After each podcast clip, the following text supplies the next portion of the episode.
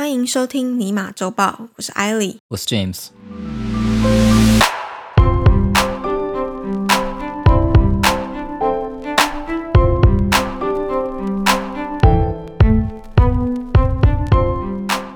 你知道这个礼拜有什么特别的地方吗？这个礼拜有什么特别的地方？嗯，每个礼拜都是新的礼拜，都很特别。没有，但这个礼拜特别特别。这个礼拜特别特别，对啊，为什么？因为这个礼拜是我们做 podcast 满一年，真的哦、我们其中一天是 哇，看了一下后台，好失败。不要庆祝这种东西啊，当做不知道。啊，因为你不是负责管理社群平台，就是我们的 Facebook 和 Instagram。对，每次结尾我在那边讲，但其实都只有我在看而已。没关系啦，就有没有我修声音啦、可以啦。就是你刚刚说很失败，我觉得也应该有部分跟我们的社群平台有一点关系，因为我们两个都不是特别会经营社群平台的人。我觉得跟内容最有关系啊。你看古癌，他一开始也没有什么社群媒体啊，哦，但后来他真的超强大，因为他的干话实在太多，太强了，对吧？所以其实还他现在还很红吧？说也是他现在应该还是第一，人吧？应该是吧？已经没有太关键，你看，我已经是云玩家了我。觉得我们都是就是录 podcast，但是我们不太去想说要怎么样跟嗯 follower 互动，或者去哪里找更多的 followers。嗯，但我不确定今天的新闻会不会帮助到我们？我觉得有可能会啦。OK，对，今天第一则新闻是 Facebook 旗下的社交媒体网络 Instagram 在二十七号的时候推出，所有使用者都能够在 Instagram 现实动态，就是 Story 使用全新的连接便利贴，它叫 Link Sticker。连接便利贴，对，新功能推出后将取代以往的向上滑动连接，就是 Swipe Up。啊，你没有在用 Instagram 对我完全不懂是什么意思。过去的功能是你往上滑，它可以帮你连到外部的连接，它叫 Swipe Up。哦对那他现在意思是说，他把这个功能取消掉，然后他放一个 Link Sticker，就有点像是一个呃 Story，有人线动上面会有一个小小的，可能是一个方块啊，或者是一个什么，嗯嗯，然后你可以点开，它会有就是详细的地址 location 嘛。OK 然后他现在是把，就是你可以用这个方式来 attach the link。OK，那这项功能早在今年的六月到八月之间就进行了测试，但是只限于经过验证的企业与高知名度创作者。OK，刚刚讲的那个 Swipe Up，就是他以前只有经过验证的人才可以，业用户，或者是你的 followers 要到一定的数量，就超过一万个，嗯，才能够用。呃，所以我们一直以来都没有办法使用这个功能。那我们大概几个用手指数得出来的那种 人数是吗？对，这其实也是为什么我们有一点懒得经营的原因。好啦，我可能你可能没有想那么多，但是因为像我们要分享什么新闻，你就要连到外部的连接嘛，啊，我懂了，因为 Instagram 是不允许外部连接的，对吧？都不允许，你嗯只能够在你的个人主页上面可是 Facebook 可以吗？嵌入，可以啊。对啊 Facebook，Facebook 可以啊，Facebook 超多的啊。好，这个等一下我们再嗯详细聊。我先把这个新闻讲完。那 Instagram 的声明指出，之所以决定开放所有人限动都可以用这个 Link Sticker，是根据使用社群回馈才做的全新决策。许多用户反映，连接共享有助于与粉丝互动，嗯，并且能有效将追踪者或粉丝导到特定的网站或其他平台，例如购买圈圈叉叉，对，吸引购买产品或者是订阅服务。如果能够打破少数使用的限制，让任何人都能从连接共享中获益，将会更有机会像大型账号一样蓬勃成长，影响非常巨大。嗯，Instagram 也承认开放 Link Sticker 可能引发新的安全隐忧，带有恶意的用户可能透过新功能散播错误讯息或者是垃圾讯息，嗯，或者是附上诈骗链接或是钓鱼网站。有鉴于此，反复分享错误讯息或者是散布仇恨言论的账户将会被禁止使用这项功能，或者是账号被停用。那我知道说，一般这种 social media 他们都有一些社会责任啊，嗯，啊，所以最简单的管理方法就是不要放链接，因为嗯你开放连接的话会让成本上升很多。所以你不知道我就这么做啦。对，因为你不知道说这个连接会导到哪里去嘛。对，然后你要抓这种恶意的连接，你需要用机器，嗯，你也可以用人力啦。我记得中国的哔哩哔哩以前就完全是用人力来审核，呃，在我不知道现在是不是。没有这样的模型的时候，就是你还没有建立出一个审查机制之前，都是用人力。对像之前我们有讲过一个支持川普，，Power，对 Parler，、哎它也是用人力审核一开始也是用人力审核。对对对，因为就是因为很难做。如果你要用机器来抓，对，不是说哦，东西就让机器抓就好，你需要 data scientist，他们需要建模型，你知道吗？用一堆的 scenario、一堆的 example 来训练机器人。嗯对，那这很花费时间和人力，嗯，而且你不知道说这个模型会不会过时。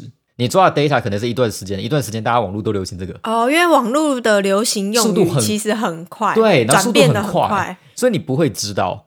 那你好不容易做好这个模型之后放上去，已经没有人在用了，就你就觉得白做了，花了半年的时间在那边做，你而且这是一个吃力不讨好的事，对你刚才你说的，就是你做的好，很难直接反映在你的收益上面。Exactly，但是你做不好，你非常容易名声臭掉。对，就营收和网络的安全嗯这种东西，他们没有直接的挂钩。嗯，那成本增加很多，但是收入却没有一比一的增长，这样的感觉是很痛苦的。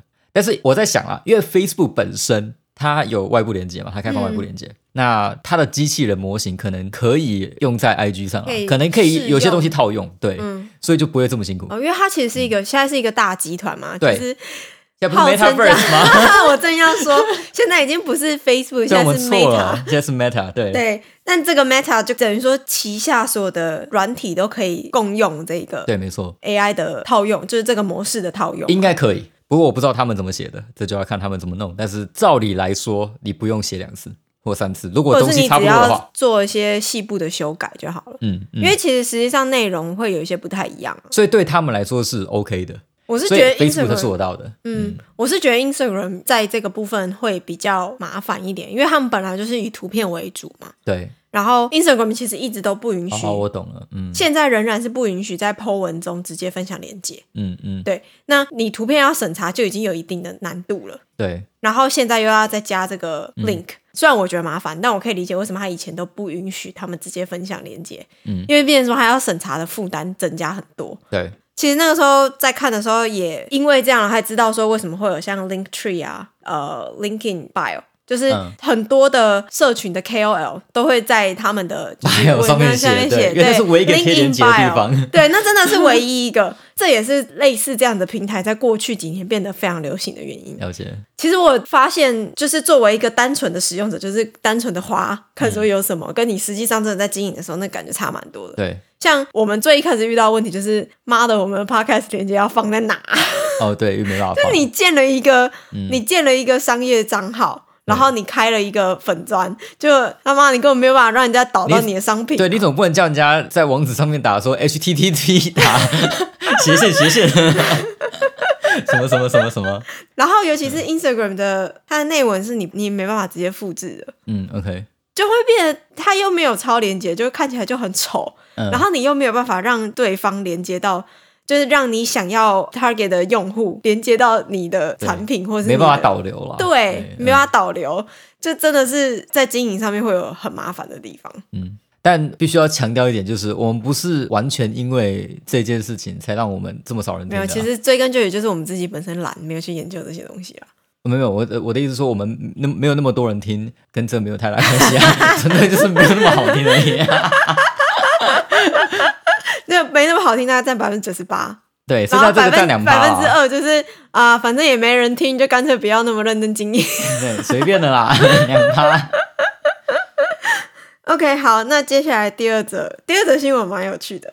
在二零二一年五月的时候，有五位中国的大学生联合向北京人民法院提出立案申请，指控苹果电子产品商贸，就是北京的有限公司贩售的 iPhone 十二未随机附充电器是出于利润，目的是要推广 MagSafe 无线充电器，而非其主打的响应环保。属于诈欺行为，请求苹果公司交付手机充电器，并承担违约责任，支付违约金一百人民币以及相关诉讼费用。一百元人民币。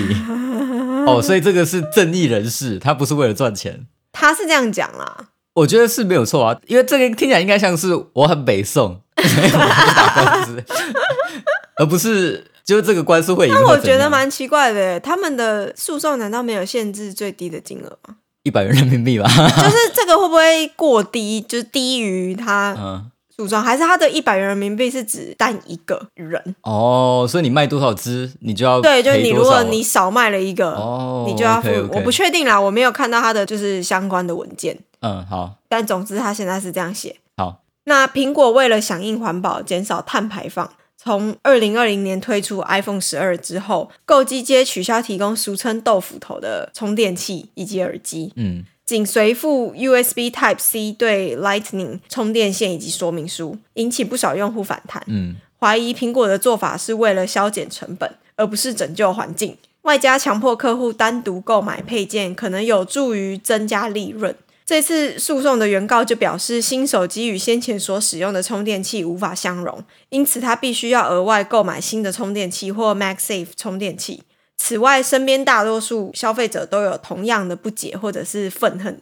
苹果公司的员工也表示很难跟消费者解释原因。嗯，原告方甚至写了 email 给 Tim Cook，询问这真的是为了环境友好吗？当然不是并且啦。请他把充电器还给我们吧。嗯，那苹果代理人则认为，公司贩售不含充电器的手机其实很常见，而且 iPhone 十二的包装也清楚表明没有随赠充电器，因此双方的买卖合约中并不包含所谓的充电器。嗯，整个案子在九月的时候进入了庭审阶段，目前正在补充证据、书面文件的阶段，还没有一个结果。对我一开始听到这个消息的时候，我觉得很靠背，为什么？因为想说这个官司怎么可能打得赢？这是来胡闹的吧？就是他们告的是诈欺嘛，对啊。但，是苹果在宣传上一直都有提到说，耳机和充电器是没有含在里面的。嗯，也就是说，他们已经讲了，你知道吗？我都已经嘴巴上说了，这样应该是没有办法构成欺骗的行为的，因为我已经白纸黑字就告诉你了，然后我也一直大声喊，在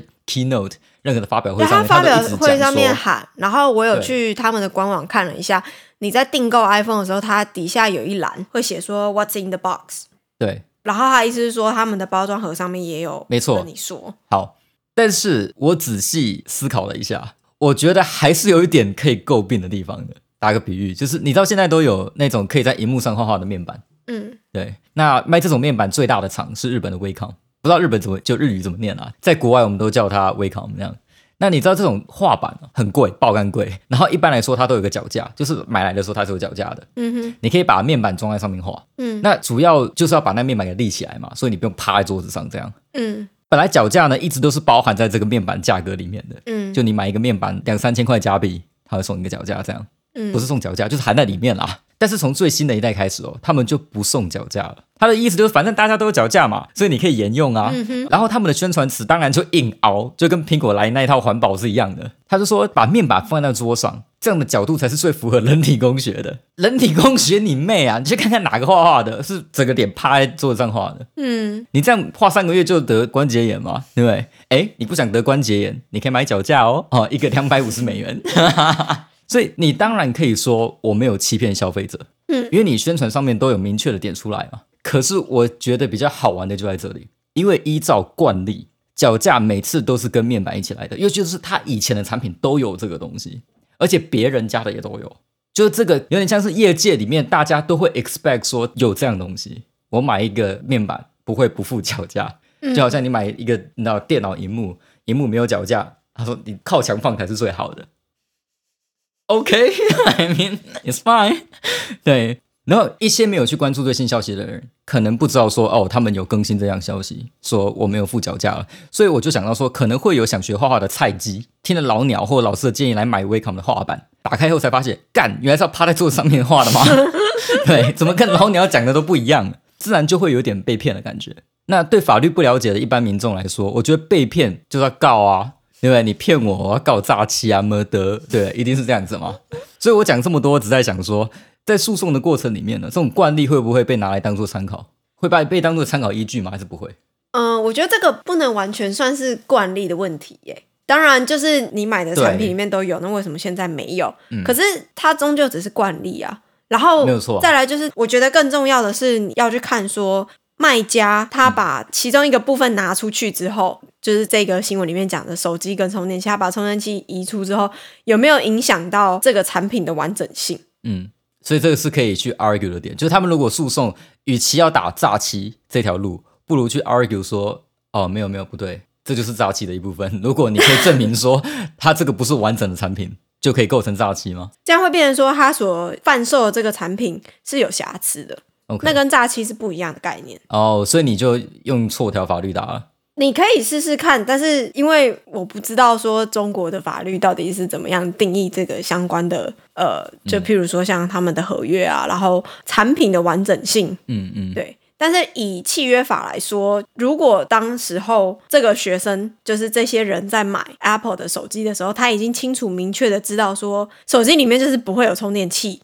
但他还是决定买了，对，那就没有诈欺的行为。呃当然，但是现在可以考量的就是像我刚才说的那个，不是每一个人都很关心新闻，也不是每一个人都完全知道这件事情。那假设他因为惯例的关系，他以为有，而他去买，对你当然说盒子上是有写的，可是当下买的时候可能没想那么多，然后他的确觉得说这个东西如果没有附这个某样东西，我就根本不会买，或是我就觉得这个不是完整的产品。那他要能够证明啊，嗯，OK，你要能够证明说没有充电器，你就是你在进行这个消费的行为的时候，缔结契约的时候，充电器是主要目的吗？我觉得会是 part of the reason。换一个角度来说，苹果现在也会去证明说，他们非常清楚、明确的表示他们的产品里面有包含什么跟没有包含什么，不能够说全部的消费行为里面。卖家一定要告知最完整的义务，因为买家自己本身有责任在，嗯因为缔结契约是双方的意愿。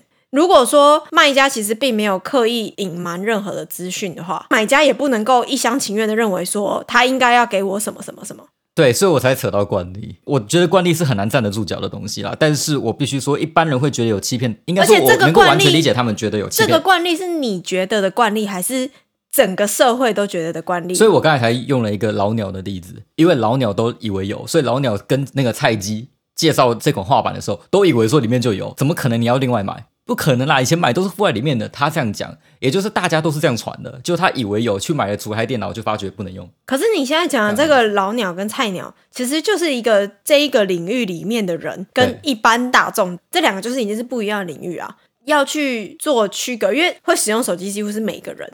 但是你刚刚讲这个微哎康，我觉得不一定、微康欸。又几乎可以说是半业界，像我根本就不知道这个东西。对对，但我可以可以理解一件事情，就是说我可能真的买一只 iPhone 给我妈，然后我妈说怎么没有充电器，我可以完全想到这件事。没有，所以我我的意思就是说，你在讲这个惯例的时候，你的取样就是一个很大的问题啊。像如果你今天问我说，你觉得你买一个画板没有给你脚架正常吗？我会跟你说正常，因为我对于这个东西完全不了解，嗯，所以我根本就不知道说有脚架跟没有脚没有，架的区别。但是你问一个已经买过的人，他当然会觉得不正常啊，因为他买过。所以你还要去定义说这一个东西它使用它的族群、它的领域在哪个部分啊？OK，那你如果刚好问到，譬如说有的他可能就是专门在卖，可能是手机店，或者是他可能是跟手机有接触，他可能就觉得说充电器不是必要的东西，因为这个东西你随手都可以拿到啊。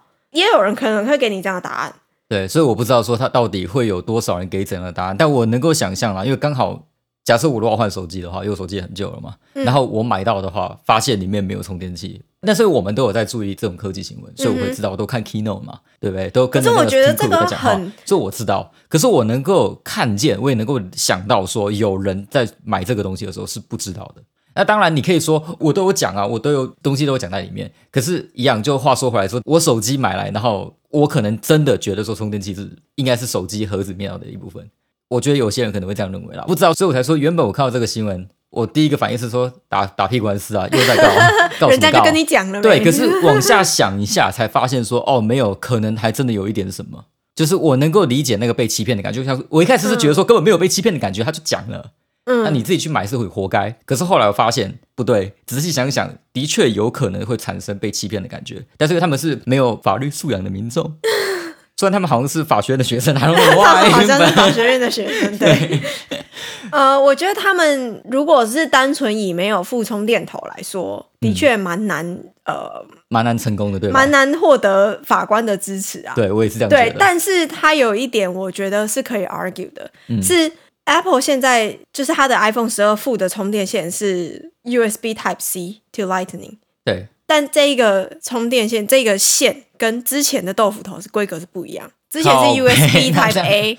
如果是在这样的情况之下，或许会有比较多的人觉得没有啊，你跟我说以前充电头可以沿用，其实不行的啊、哦，它还不能，那这样就有问题。这样的话，变成说苹果要去证明说这个充电线连接到原来的充电器是可以充电然后它要能够证明大家所认定的原线充电器就是 USB Type C，嗯，OK，但这个是比较困难的，因为我稍微去查了一下，USB Type C 是二零一八年的时候才开始对，大为广泛应用在 Apple 的产品上面，嗯、所以时间其实蛮短的。哦、，OK，如果你正常使用手机的用户，好，我不知道大概一般来说大家多久换一次手机啊？但是现在才二零二一年嘛，所以其实基本上你才三年，对，然后我说的大幅应用是呃，它是用在 Mac 上面。嗯，它当然可以 argue 说，你可以接电脑充电，所以你不需要一个充电头。但是电脑要在三年之内就换一个新的，也很又更难了。对，这个是我觉得比较有趣的地方，就是可能会有争论点的地方。哦，所以其实还是有点道理可以打的这样的意思。最有道理，你可以去问问看巴西啦，因为巴西好像罚了苹果不少钱。哦是吗？巴西的监管机构好像罚了两百万美元，大概约等于台币五千多万，就是因为 Apple 没有在 iPhone 十二里面附上充电器。这个也没有到不少钱啊，这个对 Apple 来说是，哎就有了。我我该等个两秒有没有？空白两秒就有了，差不多就这个意思吧。在哪里痛啊？对，但总之他被罚了，嗯，而且他罚的理由就是误导消费者啊，他是嗯 misleading advertising，、OK，然后 就是有点像是我是不知道为什么他会觉得说这样有误导民众啦，就是嗯你没有附充电器就是在误导民众，这个我觉得蛮奇怪。但是如果你是误导民众以为他们原来的充电器可以沿用。那就有一点问题了。嗯，嗯对、a p p l e 就要想办法证明说，没有所有的民众都知道这个就是沿用 USB Type C，但我觉得这个比较困难。哦，OK，所以搞不好还是有机会可以赢哦。可是好像不是他们讲的理由，但是是另外一种理由。就我不知道这几位学生他们会怎么样去主张。嗯，当然，如果他们只是很单纯的主张说没有，他不是要环保，他就是在骗钱，这个我觉得应该是行不太。我也觉得行不通。对，没错，那是骗，那又怎样？这个很简单，只要 Apple 提出几个就是证明，对，就是我真的有救几棵树，他们是真的出于环保的考量或什么，这个是最容易被糊弄过去。完全可以想象，就 Tim Cook 拍一支 Apple 的宣传片，他抱着一棵树，这一棵就是我们救的，拍两下。对，OK，好，那今天的新闻到这里就告一段落。有任何的问题都欢迎在 Apple Podcast 底下留言，或是在 Facebook、Instagram 私讯我们。Until next time，我是艾莉。我是 James，希望收听完这集节目的你，对于世界的运转增加了百分之三的了解。